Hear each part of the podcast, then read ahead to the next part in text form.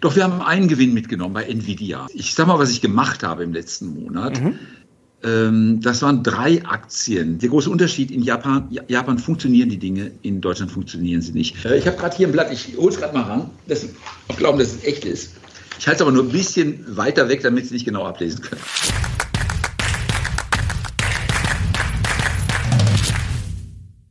Servus Leute und herzlich willkommen in einem brandneuen Video auf meinem Kanal. Mein Name ist Mario Lochner und ich bin heute zurück mit einem hochkarätigen Gast. Er ist einer der bekanntesten Fondsmanager und Value-Investoren des Landes. Herzlich willkommen, Dr. Henrik Leber. Hallo, Herr Lochner. Herr Leber, freut mich sehr, dass Sie zurück sind auf meinem Kanal. Jetzt ist die Börse ja in diesem Jahr für viele ein bisschen überraschend, ja, sehr gut gelaufen. Alleine eine Aktie wie Schrödinger hat seit dem Tief im Dezember, ja, hat sich verdreifacht. Das ist schon enorm. Ist Ihnen schon ein bisschen schwindlig geworden? Haben Sie schon Gewinne mitgenommen? Nee, gar nicht. Doch wir haben einen Gewinn mitgenommen bei Nvidia. Okay. Äh, das wurde einfach zu groß. An sich lasse ich gerne Gewinne laufen. Also Nvidia haben wir seit sieben Jahren, glaube ich. Ähm, haben viele Höhen und Tiefen mitgemacht und normalerweise ist immer gut, einfach die Firma laufen zu lassen. Die entwickelt sich von alleine. Äh, in dem Fall wurde einfach die Position zu groß im Fonds und wir mussten oben was wegkappen. Und dann sind wir von 6 auf 4 Prozent Gewichtung runtergegangen. Ähm, aber ansonsten haben wir noch keine Gewinne mitgenommen. Nein. Aber das war dann eher regulatorisch. Also sonst hätten Sie es vielleicht gar nicht gemacht. Oder haben Sie, Sie haben gerade gesagt, zu groß geworden. Also ist Ihnen da schon ein bisschen schwindig geworden? Ist das schon ein bisschen zu viel Hype dann? Ja, ein, ein klein wenig. Also Nvidia ist eine großartige Firma. Also ich hab, kann, hab, kann nur Gutes sagen. Ähm, ist sie eine Billion wert? Das weiß ich nicht. Ähm, es kann sein, dass in drei oder fünf Jahren eine Firma wie AMD oder Analog Devices mit neuartigen Chips kommt und dann wird der Charme oder die Fassade von Nvidia vielleicht bröckeln oder vielleicht auch nicht. Bisher haben sie alles richtig gemacht, aber es muss ja nicht so bleiben. Darum so ein bisschen äh, daraus Kasse machen ist ja nicht verkehrt. Wie viel Cash halten Sie denn momentan oder wie viel würden Sie sagen, ist vertretbar? Also ich habe große äh, Lacher geerntet gestern in unserem Team, weil ich sagte, ich habe kein Geld. Gib mir, ich habe wesentlich mehr Investmentgelegenheiten, als ich Geld habe. Und die Kasse liegt so um null. Also 0,3 Prozent oder jetzt habe ich an einem Stelle mal minus 0,1 da muss ich wieder was verkaufen, um die Kasse aufzufüllen. Äh, generell habe ich praktisch Nullkasse. Also voll investiert, da kommen wir gleich dazu. Er spricht schon mal dafür, ja, dass Sie äh, eher bullisch sind. Lese ich da oder höre ich da mal raus. Jetzt haben Sie gerade gesagt, Sie haben kein Geld, aber sehr viele Ideen. Was haben Sie sich denn zuletzt genauer angeschaut? Was finden Sie denn gerade richtig spannend? Ja, ähm, ich sag mal, was ich gemacht habe im letzten Monat. Mhm. Ähm, das waren drei Aktien, die vielleicht symptomatisch sind. Ähm, das erste war für mich die ganz große Frage, wo geht denn das ganze Geld eigentlich hin? Ähm, wir haben riesige EU-Programme und wir haben auch in Amerika den Inflation Reduction Act. Mhm. Das ist Geld, das will ausgegeben werden. Ähm, in Amerika geht das über die Abschreibungen und Förderungen. In der EU gibt es über Programme. Aber die Größenordnungen sind äh, jedes Mal gewaltig. Äh, die EU hat sich vorgenommen, bis 2032 vier Billionen, vier Billionen, ja, vier Billionen Euro auszugeben oder in Gang zu setzen, äh, also auch an privaten Investitionen, also pro Jahr etwa eine halbe Billion, 500 Milliarden. Das ist enorm viel Geld. Und dann ist für mich die Frage, wo geht das Geld eigentlich hin? Wer kriegt, irgendjemand muss es ja kriegen auf der Welt. Und dann haben wir mal angefangen und also Kollegen haben kräftig recherchiert. Wir haben, ich glaube, 60, 80 verschiedene Firmen gefunden, die alle davon profitieren könnten. Und eine habe ich letzten Monat gemacht, die Prysmian. Weil wir reden doch immer viel über die Stromleitung. Ne? Da gibt es die Stromnetze in der, in der mhm. Nordsee. Und wie kommt das Zeug nach Bayern? Äh, heute kommt es eben nicht nach Bayern, weil da irgendwo keine Leitungen liegen. Wer kriegt die Aufträge für die Stromkabel? Bin ein bisschen auf die Suche gegangen und da habe ich die Firma, zwei Firmen gefunden. Das eine war die Prysmian aus Italien und die TDK aus Dänemark. Und dann geht man in die Geschäftsberichte rein und liest, die haben irgendwie einen 600 Millionen Auftrag gekriegt oder 800 Millionen Auftrag, um Stromleitungen zu legen, unterirdisch mit 500.000 Volt im Gleichstrombetrieb. Da ist ziemlich viel Innovation drin und die schreiben das als eingegangenen Auftrag. Und ähm, darum fand ich die hochinteressant, weil da kommt Geld an wir brauchen die Kupferkabel und da gibt es keine Alternative und Prysmian hat das Ganze. Gleichzeitig habe ich in einer anderen Datenbank gefunden, die Prysmian. Ähm, in der Datenbank, die wir intern aufgesetzt haben, wo liegen die äh, Brokerschätzungen für den richtigen Kurs und die Realität weit auseinander. Da war die Prysmian dabei, wo die Broker sagen, die ist viel mehr wert, als wir heute haben. Die andere mhm. äh, Firma, die ich gefunden hatte, war die Denali. Ja, kennt kein Mensch, oder? Denali ist ja früher Mount McKinley in, in, in oh, ist das in Washington oder ist das in Alaska? Alaska, glaube ich. Sagt mir auch nichts. Ne? Prismian kenne ich, aber Denali sagt ja. mir nichts. Ne? Ja, und mir sagt die auch nichts. Und da habe ich mal geguckt, was ist mit dieser Denali eigentlich los? Was machen die? Und die machen folgendes: Die überwinden mit, ähm, überwinden mit äh, Antikörpern, Transportvehikeln, ATV heißen die, glaube ich, Antikörper Transportation Vehicles, schaffen die mhm. es, ins Hirn vorzudringen. Also die berühmte Blut-Hirnschranke zu überwinden. Und bei allen Themen wie Alzheimer oder anderen Hirnkrankheiten wissen wir ja heute nicht, wie man da rankommt, also außer den Kopf aufzubohren, weil die Medikamente abgebremst werden, abgeblockt werden, bevor sie mhm. das Hirn erreichen. Und die haben Vehikel entwickelt, die äh, die Schranke durchbrechen. Und das könnte im Alzheimer-Bereich ein richtig tolles Thema werden, wenn das gelingen würde. Und auf die bin ich einmal wegen der Datenbank gekommen, billige Firmen oder fehlbewertete Firmen. Zum anderen, weil wir neulich die Firma Abcellera hier in Frankfurt zu besucht haben, die Antikörper suchen. Und die reden über ihre Programme, die sie haben mit anderen. Und da dachte ich, ich zähle mal eins und eins zusammen. Das ist genau das Programm, das jetzt gerade Abzellere vielleicht recherchiert hat und Denali profitiert. Damit haben wir den Bereich Biotech, äh, symptomatisch. Und der dritte Bereich, der auch wieder symptomatisch ist, ist die Universal Display Corporation. Kennen Sie die? Universal Display? Nee, ich glaube. Also das ist so ein relativ generischer Name, deswegen ähm, bildet man sich oft ein, ne? dass man ja sagt, aber ich glaube eher nicht, ne? Genau. Äh, und ich weiß auch nicht, heißt nicht jetzt United Display oder Universal Display. Äh, die machen Pigmente für OLEDs. Jetzt kennen wir das ja alles. Äh, LCD ist ja, ist ja vorbei, ähm, weil die einfach auch von, von, von der Farbentiefe nicht so schön sind. Und wir haben die OLEDs. Die OLEDs kommen im Moment aus Südkorea. LG macht die mhm. im Wesentlichen. Und Sony kann die auch noch machen. Und jetzt neuerdings äh, lese ich, dass die OLEDs mit, im Grunde mit dem Tintenstrahldrucker gemacht werden. Also nicht mehr mit okay. diesen ganz super teuren Fabriken, sondern es ist kein Tintenstrahldrucker, aber irgendwas in der Art. Der rattelt dann rüber, macht einen roten und einen grünen und einen gelben Punkt da drauf. Und dann, wenn man Strom anlegt, dann leuchtet das. Und jetzt geht meine Fantasie schon wieder los. Äh, Tintenstrahldrucker, da kann ich doch auch was Durchsichtiges bedrucken. Und so werden dann eben fürs Auto vielleicht auf einer Holzoberfläche wird dann vielleicht der Tacho eingeblendet. Und man kann da praktisch durchgucken und den Hintergrund sehen. Und das ist ein Bereich auch, der wächst äh, und der fängt, glaube ich, erst an zu wachsen. Und dann höre ich eben, dass Apple da seine Brille ähm, hm. nächstes Jahr rausbringen möchte. Und denke die Pixel sind so klein, das muss wahrscheinlich aus so einem Tintenstrahldrucker kommen. Und da sind die wahrscheinlich mit dabei. Und das war die dritte Aktie, die ich letzten Monat gekauft habe. Die drei, das sind, und das ist typisch, das sind die drei Themen. Äh, energetische Erneuerung mit Dekarbonisierung zum einen, Biotech, vollkommen ausgebrannter Sektor und als drittes eben Elektronik, künstliche Intelligenz. Sehr Genug spannend. Geredet ähm, für den Moment. Ja. Macht, äh, nee, nee, also kein, kein Wort zu viel. Sehr spannend ist auch wirklich mit Ihnen immer ein Vergnügen, dass Sie ja konkret werden. Da merkt man dann auch die Qualität eines Investors. Und eine Frage ist die Qualität eines Investors auch, sich die Wertschöpfungskette anzuschauen. Denn zum Beispiel die Prismian, die ist mir auch äh, vor ein paar Wochen mal aufgefallen. Es äh, ist ja auch zum Beispiel beim Thema KI sowas, dass man mal schaut, okay, zum Beispiel bei ASML, die brauchen dann Spiegel von Zeiss ja. oder es werden ja auch Kabel gebraucht. Also ist das vielleicht auch so ein Geheimnis, mal ein paar Stufen runterzugehen bei der Wertschöpfungskette, mal zu schauen, ah, was wird da eigentlich gebraucht und wer macht das eigentlich? Weil diese Firmen kennt oft ja auch keiner oder fast keiner. Ja, äh, genau das machen wir ja auch. Ähm, da habe ich eine Nvidia, die ist vorne an der Spitze eines, äh, sag mal, einer, einer kleinen Flotte, die die Weltmeere der Wissenschaft oder der Intelligenz durchsegelt. Aber da ist ein riesen Geleitzug dahinter. Ich fange mal an. Äh, wir haben da einerseits eine Firma, die macht die Computerchips äh, oder die designt die Computerchips, auf denen die künstliche Intelligenz trainiert wird. Mhm. Das ist die Nvidia und zum anderen auch die AMD, die sind da ziemlich gut. Die beiden, ich glaube, teilen sich im Moment den Markt ziemlich auf.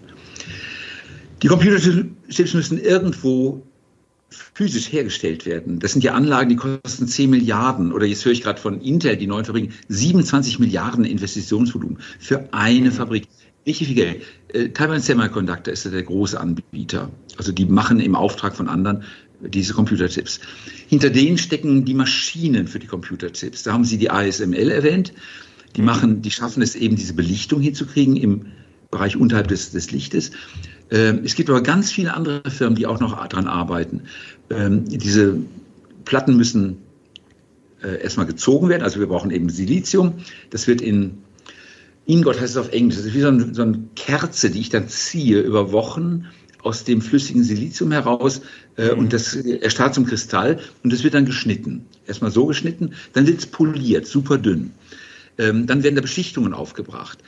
Und allein bei diesem Schneiden, fangen wir schon mal an. Also wir haben eine, eine Wacker Siltronik natürlich, die, ähm, äh, die da die Silizium oder Shinetsu in Japan. Wir haben die Firmen, die da schneiden. Das ist die Meyer Burger, die hat die Diamantsägen im Grunde dafür. In Japan eine Firma Disco, die poliert das Ganze hauchdünn. Dann kommt die Beschichtung drauf, da haben wir Firmen wie Lam Research und so weiter. Also ein großes, großes Ökosystem. Und was ich aktuell auch noch gekauft habe, ist die Curita Water. Die spült mhm. die Werkzeuge sauber. Und wenn wir uns mal die Feinheit anschauen von so einem Computerchip, wir haben ja da irgendwie eine äh, Schrittweite davon, glaube ich, drei Nanometern. Das menschliche Haar hat 50.000 Nanometer, also 50 Mikrometer. Wir sind bei drei Nanometer. Da können Sie den Lichtstrahl drauf lenken. Der ist viel zu grob, um das überhaupt zu erkennen. Und damit das Ganze, die Geräte funktionieren können, müssen die sauber gespült werden. Das Wasser muss sauberer sein als zwei Nanometer im Grunde, also die Filterporen. Ein Virus kommt da nicht mehr durch. So ultrasauberes Wasser, das kann die Corita herstellen, produzieren. Ähm, und das ist auch sozusagen im Bereich der Chipindustrie unablässig, dass man äh, unabdingbar, dass man so eine Firma hat. Also ein riesen Geleitzug, der dahinter steht. Ich glaube, wir haben etwa 60 Firmen in diesem Geleitzug drin identifiziert. Wahnsinn, sehr spannend. Corita ist Japan? Ja, ja. Ich Japan die ist ja dieses Jahr gut gelaufen. Ja. Okay, ah, sehr spannend. Ja, äh, können wir gerne noch kurz ausführen, aber Japan vielleicht generell ähm, ist natürlich auch weit weg, für viele natürlich vielleicht ja. auch schwer durchschaubar, aber trotzdem ja, sagen wir, westlich orientiert, obwohl es in Asien ist. Ja, immer noch unterschätzt, obwohl es jetzt schon gut angelaufen ist. Und es ist ja auch ein enorm tiefer Markt. Ja. Ähm, ein Freund von mir sagte mal, die besten Ingenieure der Welt sitzen im deutschsprachigen Raum, also bis Oberitalien runter und in Japan. Keiner auf der Welt hat die Ingenieurskunst, die die, sondern die, die Deutschen drauf haben. Bis auf die Japaner. Und der große Unterschied in Japan, Japan funktionieren die Dinge, in Deutschland funktionieren sie nicht.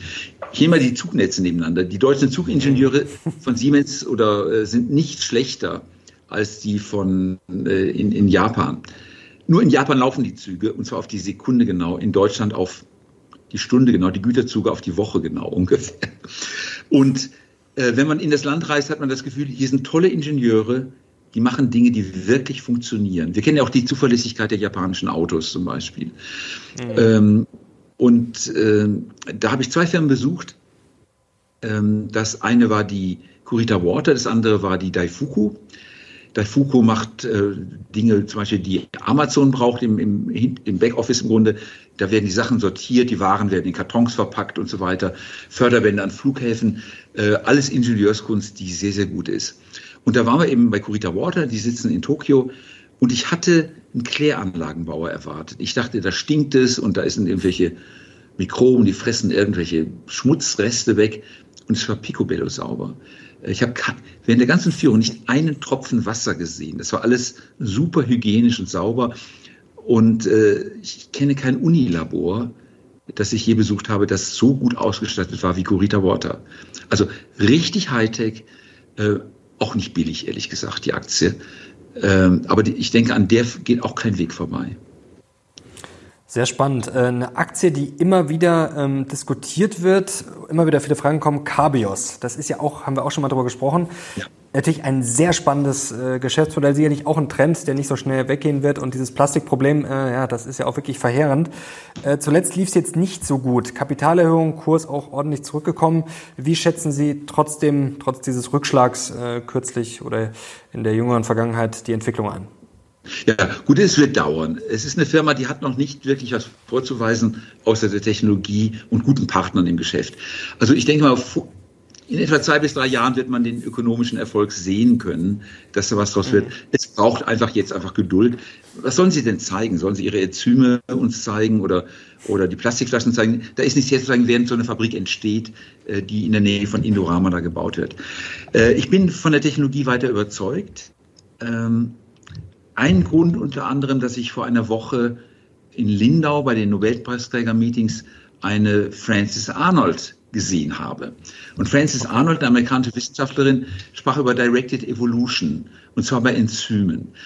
Nochmal, was ist ein Enzym? Ein Enzym erleichtert chemische Reaktionen, äh, da die auch in der Natur ablaufen würden, aber mit dem Enzym werden irgendwie Hindernisse überwunden und dann klappt es schneller. Und ähm, die Menschheit lebt von gezüchteten Enzymen. Wir haben es im Bier, wir haben es im Wein, wir haben es im Brot, äh, wir haben es im Käse. Überall sind Enzyme am Arbeiten. Wir haben es im Persilwaschmittel, zum, um den Blutflecken rauszukriegen.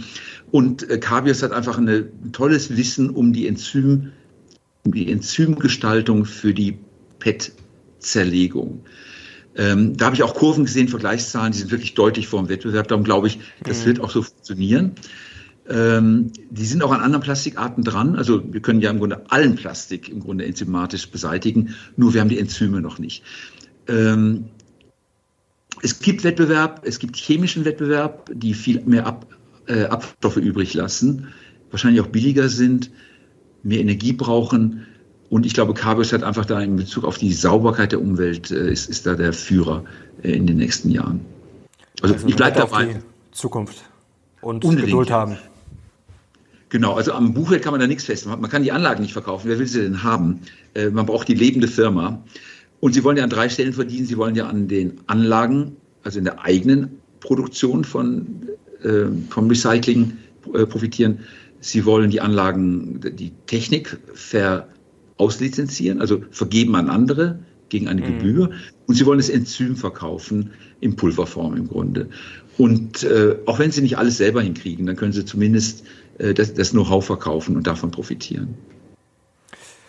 Kommen wir zu einem anderen Zukunftsthema, künstliche Intelligenz, KI. Wir haben ja gerade schon drüber gesprochen. Ähm, wie schätzen Sie das denn generell ein? Sie scheinen der KI einiges zuzutrauen, denn Sie haben ja auch KI-Fonds. Ähm, jetzt ist die Frage, wem trauen Sie mehr zu, sich selbst oder der Ausbau der künstlichen Intelligenz? Die Maschine ist besser. Äh, ich habe gerade hier ein Blatt, ich hole es gerade mal ran. Das, ich glaube, dass es echt ist.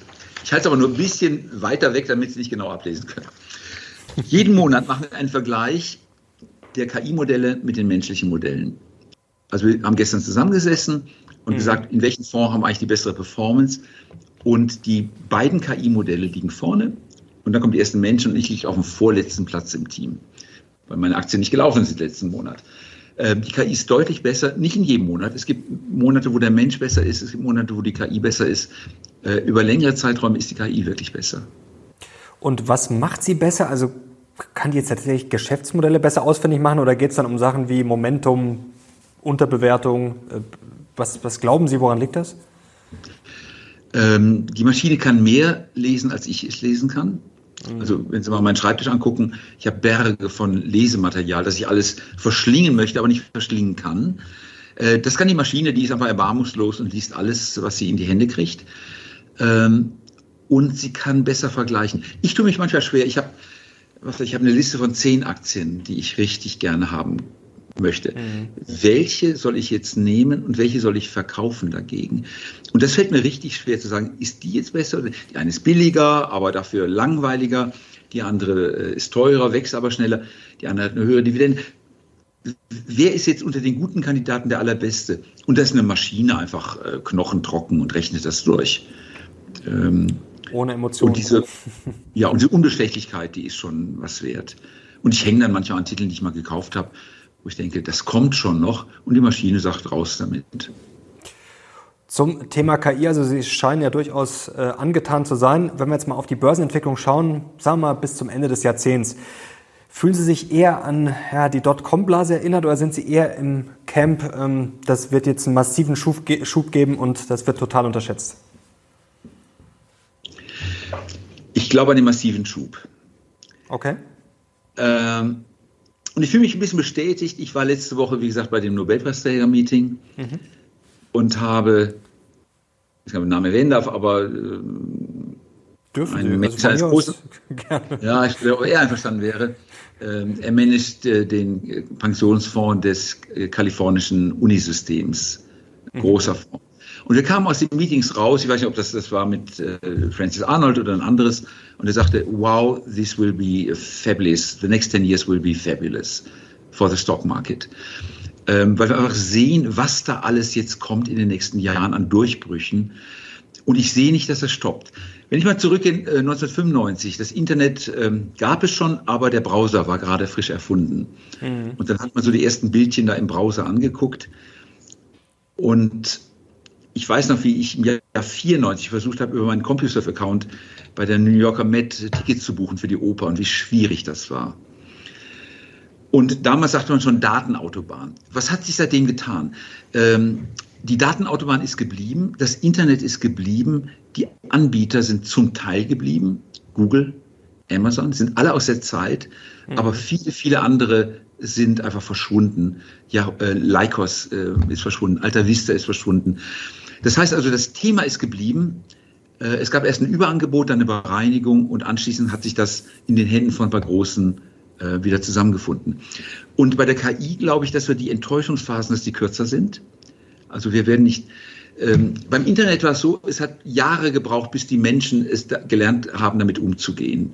Also ich weiß nicht, wie mein Vater die ersten Internetseiten gezeigt hat, da war er hin und weg, bis er das mal adaptiert hätte, hätte es Jahre gebraucht. Er ist nie dahin gekommen.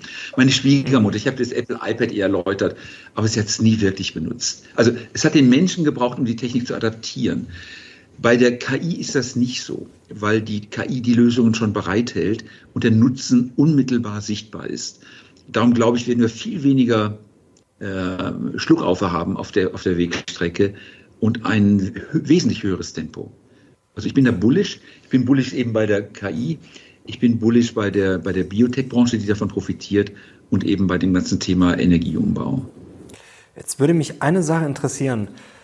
Warum sind denn so viele bearish? Jetzt gibt es natürlich, die Begründungen liegen auf der Hand, dass wir vielleicht eine Rezession kriegen, dass wir immer noch eine hohe Inflation haben, dass wir Krieg haben und immer noch Probleme mit den Lieferketten und so weiter und so fort. Natürlich gibt es viele Gründe, aber trotzdem, warum sind gerade so viele an der Wall Street, viele Experten, auch viele Fondsmanager. Ähm, Sie sind ja eine Ausnahme. Sie waren ja auch letztes Jahr durchaus positiv oder haben die Chancen gesehen.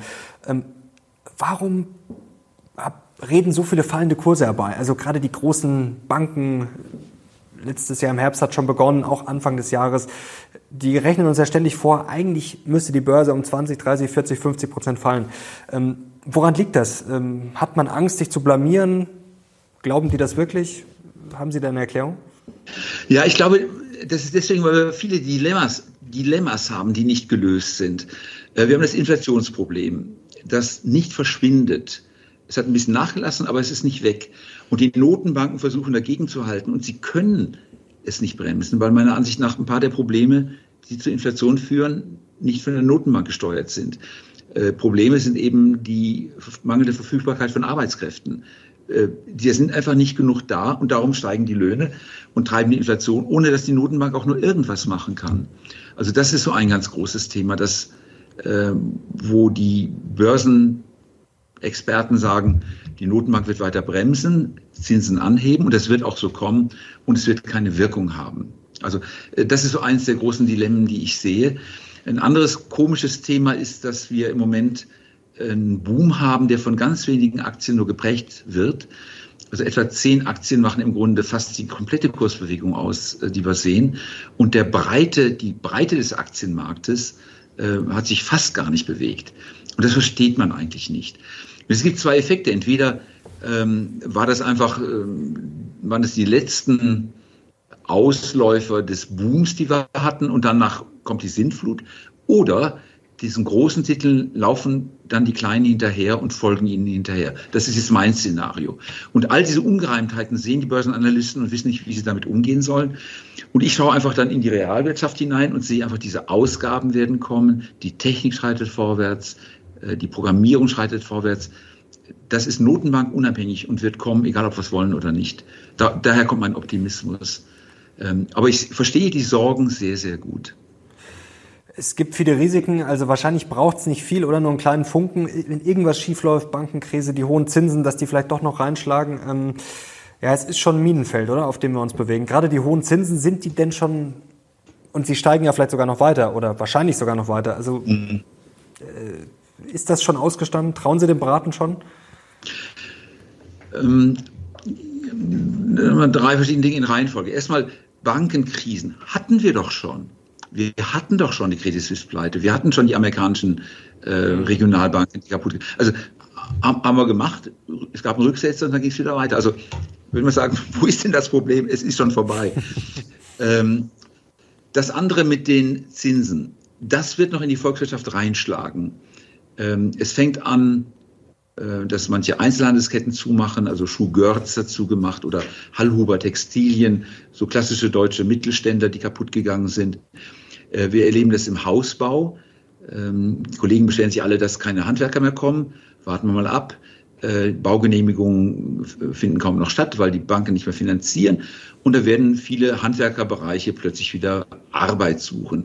Also da merkt man was, dass die, aber es wird noch, wird noch eine Zeit lang, ein Jahr sicherlich dauern, äh, bis wir die Effekte wirklich in der vollen Breite wahrgenommen haben. Aber das Kernproblem, dass ich im Restaurant kein Personal habe, dass die Urlaubsflüge ausgebucht sind und teuer sind, also dass die Kapazitäten zu eng sind, das wird auf absehbare Zeit nicht verschwinden. Also, und da kann, wenn die Notenbanken das wegbremst, dann haben wir ein wirklich großes äh, die, ähm, Bevölkerungsproblem, äh, wenn sich die Mehrheit der Bevölkerung manche Dinge nicht mehr leisten kann. Ähm, Im Moment haben wir das aber nicht. Jetzt haben wir ja da ein Dilemma. Jetzt habe ich gesehen in Ihren Fonds, Sie haben auch äh, Inflation äh, Linker, äh, inflationsindexiert, äh, hier Goldman Sachs Inflation, Inflation Linked ja. Note äh, Six Year. Ähm, das heißt ja, dass Sie eigentlich glauben, dass der Markt gerade die Inflation unterschätzt, also dass die Inflation höher ist als die Inflationserwartung gerade. Also das würde ja dafür sprechen, dass die Zinsen im Zweifel hoch bleiben oder vielleicht sogar noch steigen müssen. Also glauben Sie demnach auch, dass die, ja, dass die Notenbanken durchziehen? Denn wir haben ja die Diskussion schon seit langem. Ähm, bisher hat Jerome Powell und auch die EZB haben eigentlich das gemacht, was sie gesagt haben. Und jetzt sagen ja viele, oh ja, die werden jetzt schon mal aufhören. Aber eigentlich sagen sie ja ganz klar, das geht noch weiter nach oben. Haben Sie da Angst, dass das vielleicht dann ein Politikfehler wird, dass Sie die Zügel zu stark anziehen? Ja, lass uns kurz mal abschätzen. Äh, die offizielle, also die gehandelte Inflationserwartung bei Bloomberg über fünf Jahre ist etwa zweieinhalb Prozent.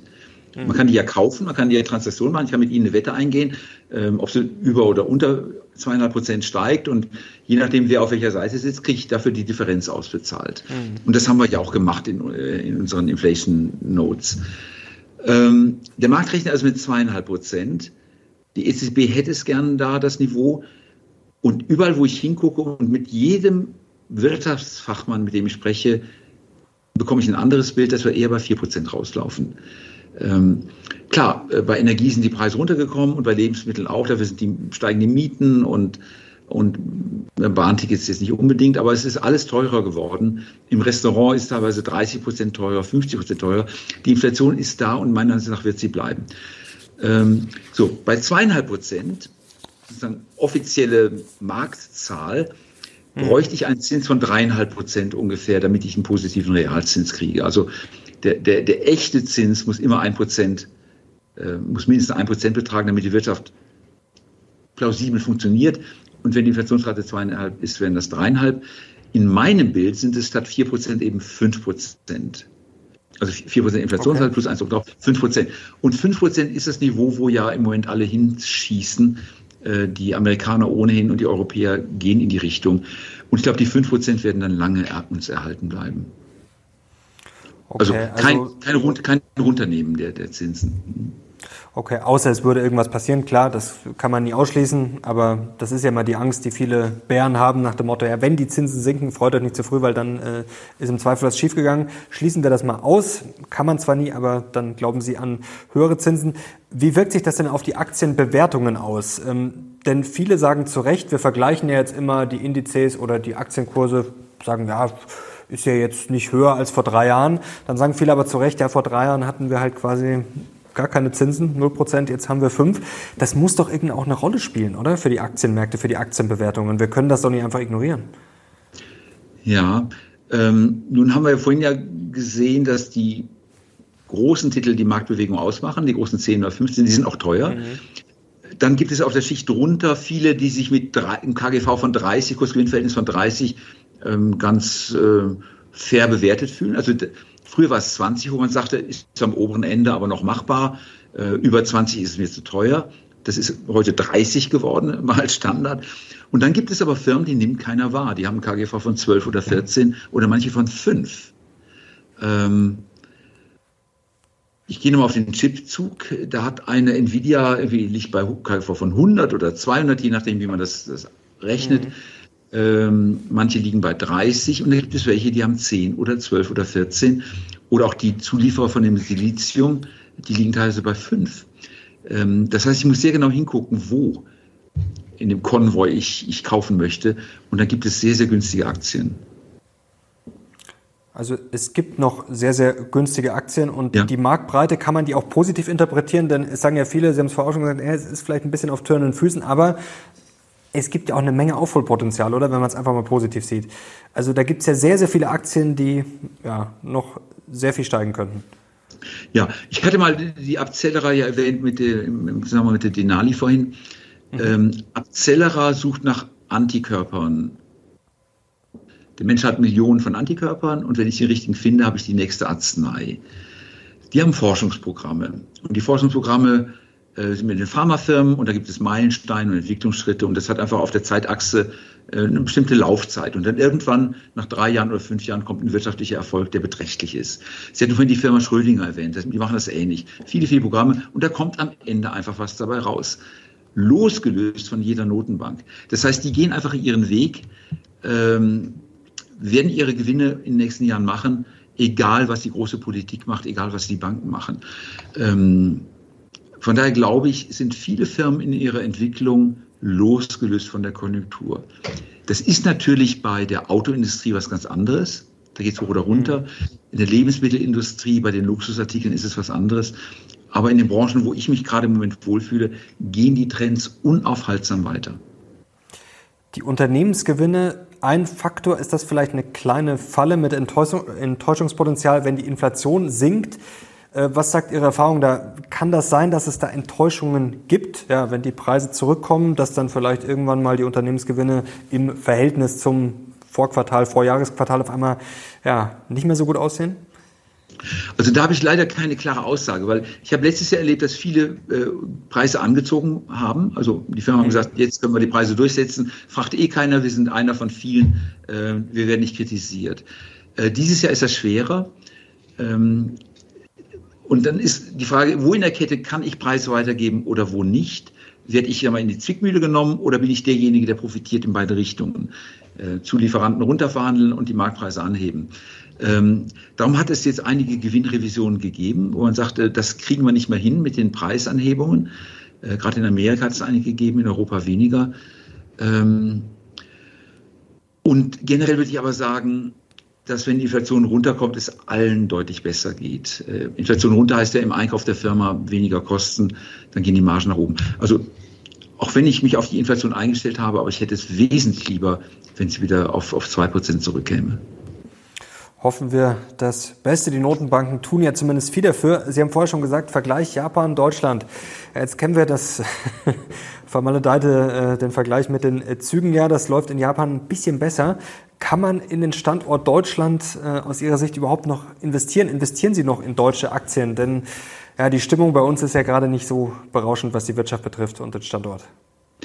Genau, und zwar ist es zu Recht so. Ich bin komplett enttäuscht, was wir politisch da an, anrichten. Ähm, und generell viele deutsche Firmen sind gefährdet durch die Politik der Bundesregierung. Ähm, aber es gibt Bereiche, wo der Standort nicht so wesentlich ist. Ich denke mal an eine, eine Carl Zeiss Meditech, also die ich mhm. mag. Ähm, da geht es um Augenoperationen und die Geräte in der Augenarztpraxis. Und die leben davon, dass sie die Chine kurzsichtigen Chinesen mit Laseroperationen versorgen. Und denke ich, okay, die sitzen in Deutschland, aber denen ist es wahrscheinlich egal, ob der Strompreis ein bisschen höher oder niedriger ist. Und dann gibt es aber die Stahlfirmen zum Beispiel, die sagen, ich muss wissen, zu welchem Preis ich den Strom beziehe. Ich will meinen Strom grün machen. Das kostet viel Geld, wenn ich dafür äh, meinen Stahl grün machen. Dazu brauche ich Strom und Wasserstoff. Ich baue jetzt gern die Werke, aber wo kommt der Strom, wo kommt der Wasserstoff her? Und wenn die Politik da keine Antworten gibt, dann sagen die, ich gehe lieber dahin, wo das geht, in die USA zum Beispiel, viel unkomplizierter, viel niedriger Energiepreise und verabschiede mich vom Standort Deutschland. Äh, oder Europa, also erstmal Deutschland, dann geht man eben nach Ungarn Und wenn Ungarn nicht funktioniert, baut man vielleicht in der Ukraine dann das nächste Werk, wenn der Krieg da vorbei ist. Äh, die wandern still und heimlich ab. Und das ist jetzt problematisch. Wir haben sicherlich Technologie in Deutschland. Wenn die Werke nicht mehr in Deutschland sind und der Standort dann manchmal nach Holland oder nach Irland verlegt wird, was ist dann noch da? Und wenn die Eigentümer zu 80 Prozent Amerikaner sind, mal vereinfacht gesprochen, äh, es sind ja kaum noch Deutsche in deutschen Aktien investiert, was ist dann noch eine deutsche Firma eigentlich? Große Kritik an der Politik. Ähm, es gab neulich einen fantastischen Artikel in der FAZ. Ein Staat sollte, eine Firma darf nicht mehr Geld investieren, als sie Kapital hat. Und wenn sie überschuldet ist, ist sie pleite. Ein Staat sollte nicht mehr regulieren, als er regulieren kann, als er beaufsichtigen kann. Und es werden im Moment Gesetze in die Welt geschossen, wo kein Regulator überhaupt noch drauf gucken kann. Die werden unbeherrschbar, die Bürokratie steigt, die Lösungen werden nicht in der Realwirtschaft durchdacht ähm, und das ist schlecht für den Standort. Ähm, ein Freund sagte mir neulich mal, die Bestellzeiten für einen großen Kupfertrafo, also für einen ähm, Stromversorger-Trafo, sind mhm. vier Jahre. Und da sitzt dann ein Politiker und macht ein Gesetz und weiß gar nicht, dass die Sachen teilweise gar nicht zu beschaffen sind, weil die Lieferzeiten so lang sind. Ähm, und da sitzt dann ein deutscher Industrieller da und sagt, hm, ich weiß nicht, wie das hier weitergeht, ich gehe lieber woanders hin. Und das kann ich gut verstehen. Es bessert sich ein bisschen was, aber es müsste sich radikal viel verbessern in Deutschland, damit das Investieren wieder Spaß macht. Haben Sie Angst, dass wir diesen Fehler bei KI, jetzt geht es ja eigentlich erst los, dass wir den da auch wieder machen, dass wir das eigentlich, bevor das groß werden kann, dass wir das eigentlich tot regulieren, bevor es richtig losgeht? Ja, also man, die typische Reaktion der EU auf die KI ist, wir machen ein Gesetz. Die typische Reaktion der Amerikaner auf die KI ist, das ist eine Geschäftsgelegenheit. Und das ist so symptomatisch. Wie kann man, also die, das ist die erste Frage bei einer neuen, wahnsinnig spannenden Entwicklung ist, wie kann ich das regulieren? Wie kann ich Verbote da reinbringen? Ist, äh, gut, das ist jetzt nicht nur Deutschland, es ist auch Europa. Furchtbar, die Vorstellung. Klar, man muss da wahrscheinlich äh, Flanken einziehen. Ähm, aber mit der Regulierung anzufangen vor den Chancen, finde ich eigentlich vermessen. Und wir stehen uns da selber im Wege. Ähm, ich überlege mal Datenhaushalte. Wenn ich, also meine Gendaten liegen in Amerika bei der Firma 23andMe.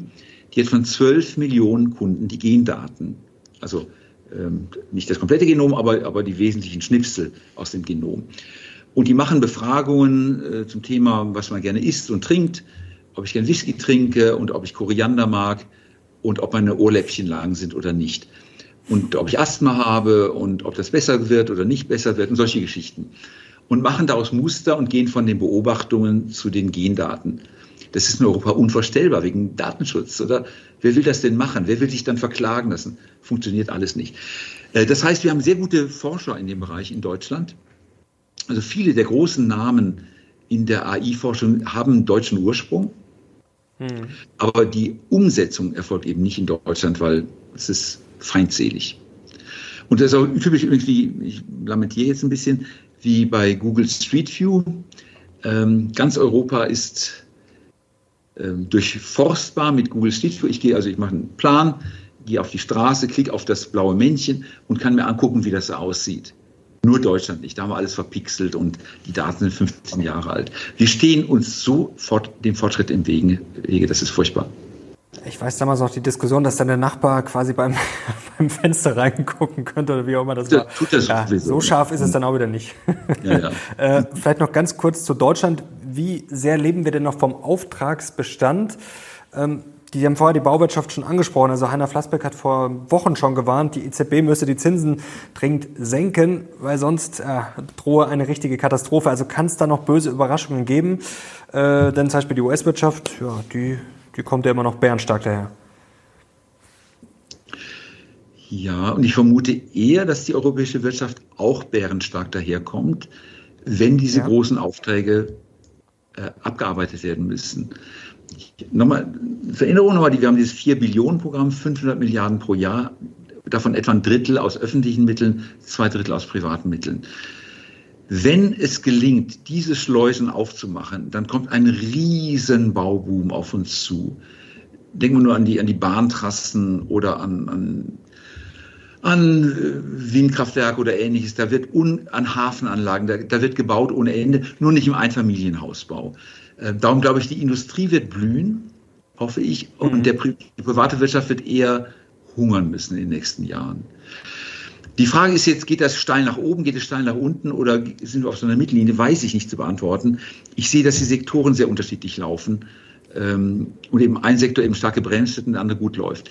Und wenn ich auf die gesellschaftlichen Schichten gucke, dann wird mir auch ein bisschen Angst. Ich glaube, viele Menschen sind arm geworden in, der, in den letzten drei Jahren und viele haben wahnsinnig profitiert. Also da geht eine Schere auch auseinander, die mir schon Sorgen macht.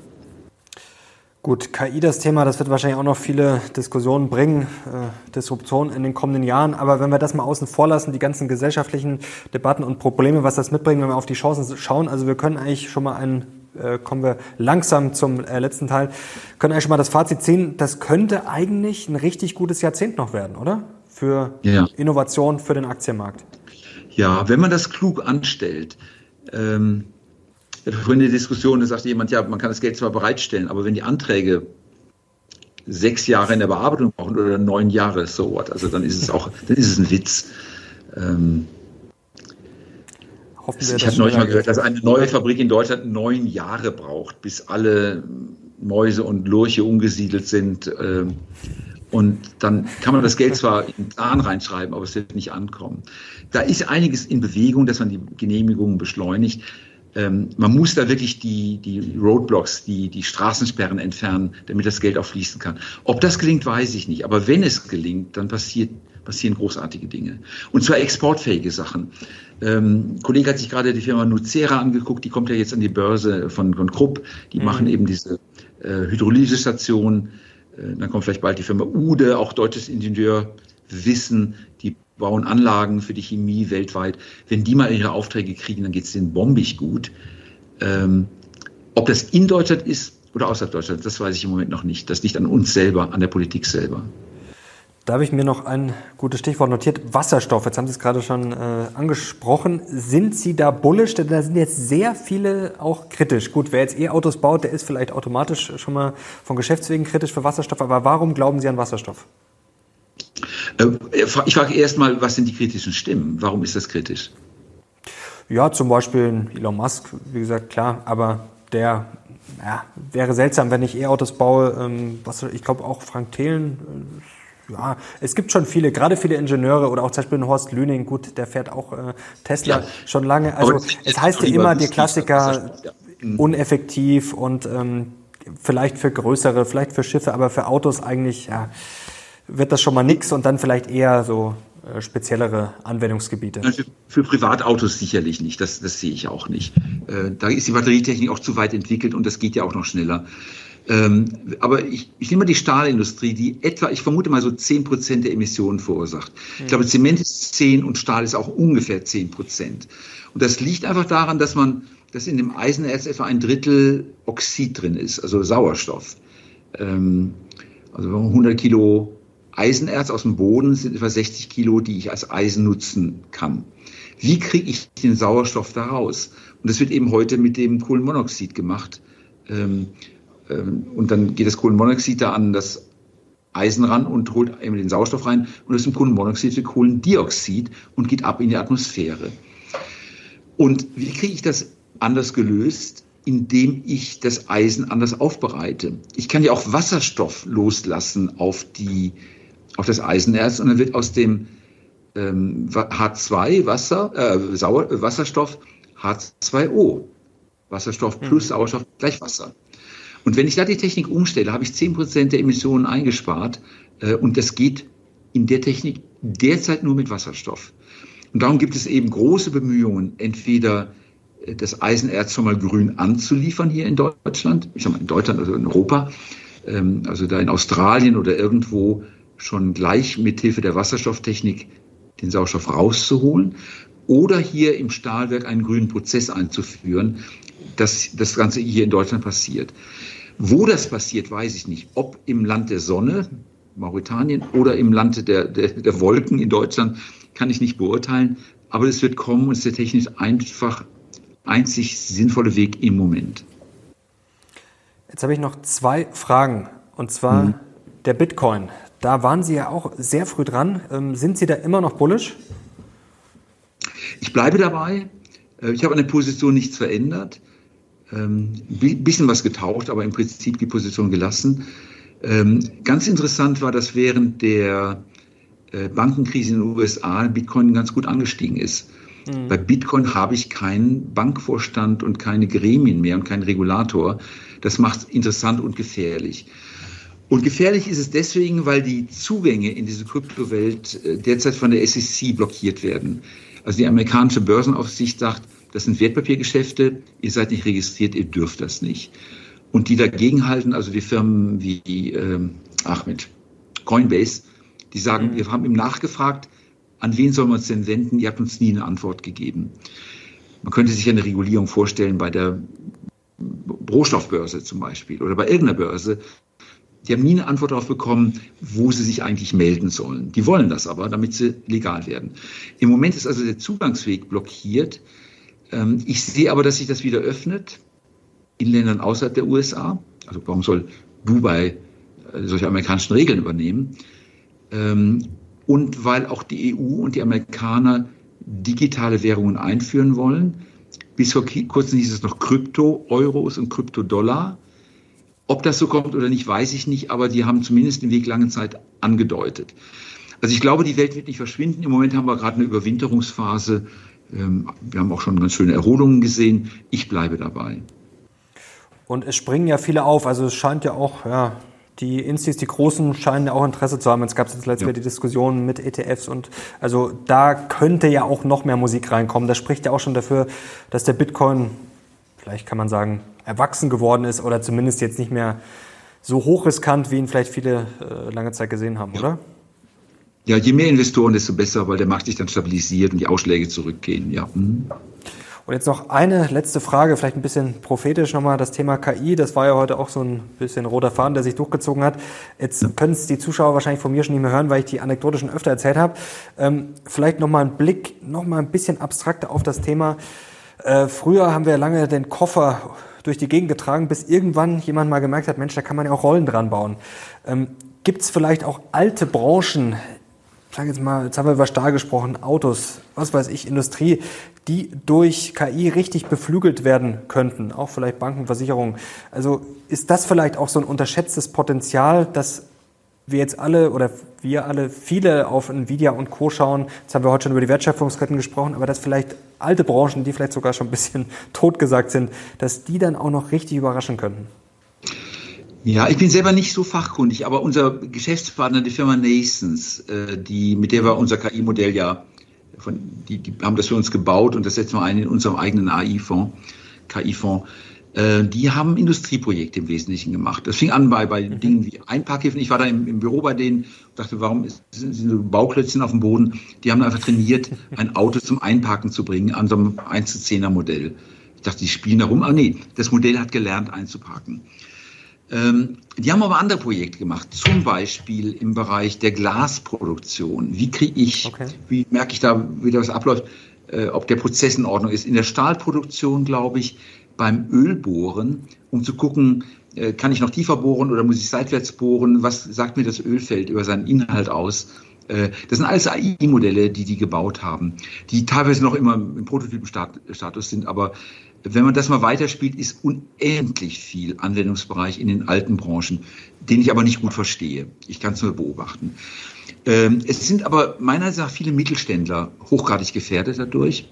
Mhm. Okay. Ich fange an, ähm, wenn ich jetzt heute mit ChatGPT spiele, also ich habe erstmal Ihre Fragen genommen, äh, von denen Sie zum Glück abgewichen sind, und habe die mal reingepackt in ChatGPT und dann ist er in Bing reingegangen und hat mir die Antworten gegeben bis ich dann merkte, die Antworten sind teilweise uralt und das stimmt alles nicht mehr. Aber ich habe praktisch die ChatGPT benutzt, um mir eine qualifizierte Antwort zu holen. Wenn ich jetzt hinten dran sage, ich hätte gern einen neuen Mietvertrag, ähm, dann würde ich mir hinten eine juristische Datenbank wünschen, äh, die meine Wünsche da reinnimmt und mir daraus einen Vertrag gestaltet. Mit Kommentaren, warum das eine gute Regelung ist. Und das machen wir zum Beispiel mit unseren internen Texten, jetzt mal spielerisch.